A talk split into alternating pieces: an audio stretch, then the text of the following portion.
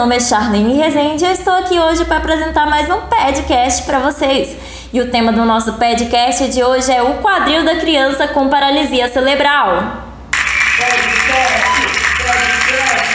Opa, já vi que vocês estão muito animados, então bora lá. Primeiro eu vou fazer uma breve introdução para vocês sobre o quadril. O quadril ele é considerado a maior articulação do corpo humano, sendo que ele se movimenta em três planos. Ah, e o quadril é importante para caminhar, correr, pular, brincar, deitar, sentar, ficar de pé, para andar, ele é importante para tudo.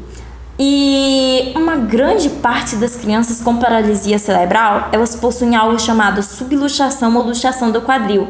E agora você deve estar se perguntando, o que será essa subluxação ou luxação? Eu explico para você. Ah, vou começar pela luxação, ok? Beleza. A luxação do quadril é quando a cabeça da, do osso da coxa, o fêmur, saiu do seu encaixe, que é em uma cavidade na articulação do quadril, o acetábulo. E assim as duas partes da articulação ficam separadas, como eu e vocês separados por essa pandemia. Já a subluxação do quadril é quando a cabeça femoral está deslocada da sua posição anatômica normal, mas ainda assim mantém algum contato com a cavidade do acetábulo. Vocês sabiam que a criança com paralisia cerebral não nasce com luxação do quadril? Pois é, mas infelizmente com o passar dos anos ela tem alterações na taxa do crescimento osteomuscular que pode provocar o deslocamento da cabeça do, da cabeça do fêmur em relação ao acetábulo.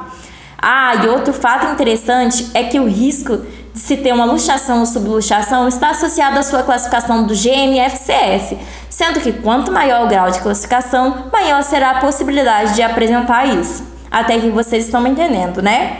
Ok, beleza? Bora continuar então. Você deve estar se perguntando, Bom, quais são os fatores de risco, então, já que ela não nasce com isso? Eu respondo. Eles são imaturidade óssea do quadril, a dificuldade de osteotatismo, associado com desequilíbrio muscular, isso dificulta a descarga de peso no quadril e, consequentemente, o encaixe da cabeça do fêmur no acetábulo. Ah, e a evolução desse quadro do quadril, digamos, normal para um luxado acontece em três pontos. Primeiro ele fica instável, depois não tratado se torna subluxado e por fim luxado.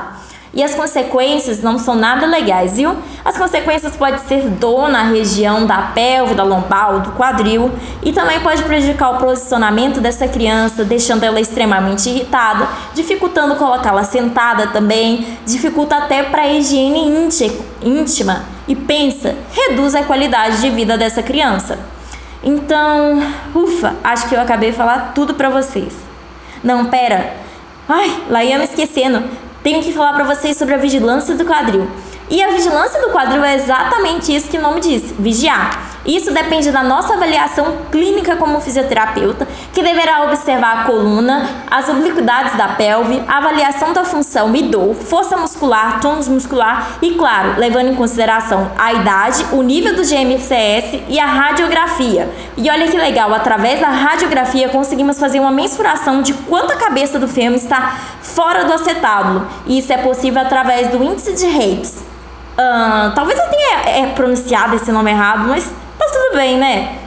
Ah, e esse processo de vigilância do quadril será contínuo até a criança alcançar a maturidade óssea.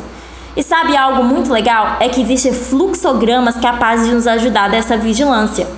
Um deles, para facilitar a nossa avaliação, é um americano. Qualquer dia eu mostro para vocês. Ah, nesse americano nós podemos encontrar um direcionamento bem claro do que fazer de acordo com a classificação do GMCS e a idade da criança.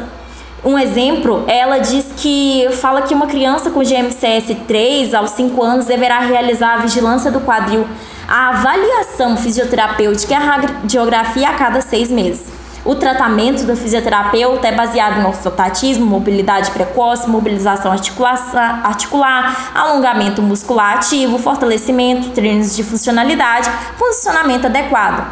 Lembre-se, para a gente ter um bom resultado, é preciso que a família e os terapeutas trabalhem em conjunto para traçar metas realistas para melhores resultados alcançados no tratamento dessa criança. Uh, terminei! Isso, gente. Muito obrigada pela atenção de vocês. Um grande abraço e ó, fica aí que nós nos vemos no próximo podcast.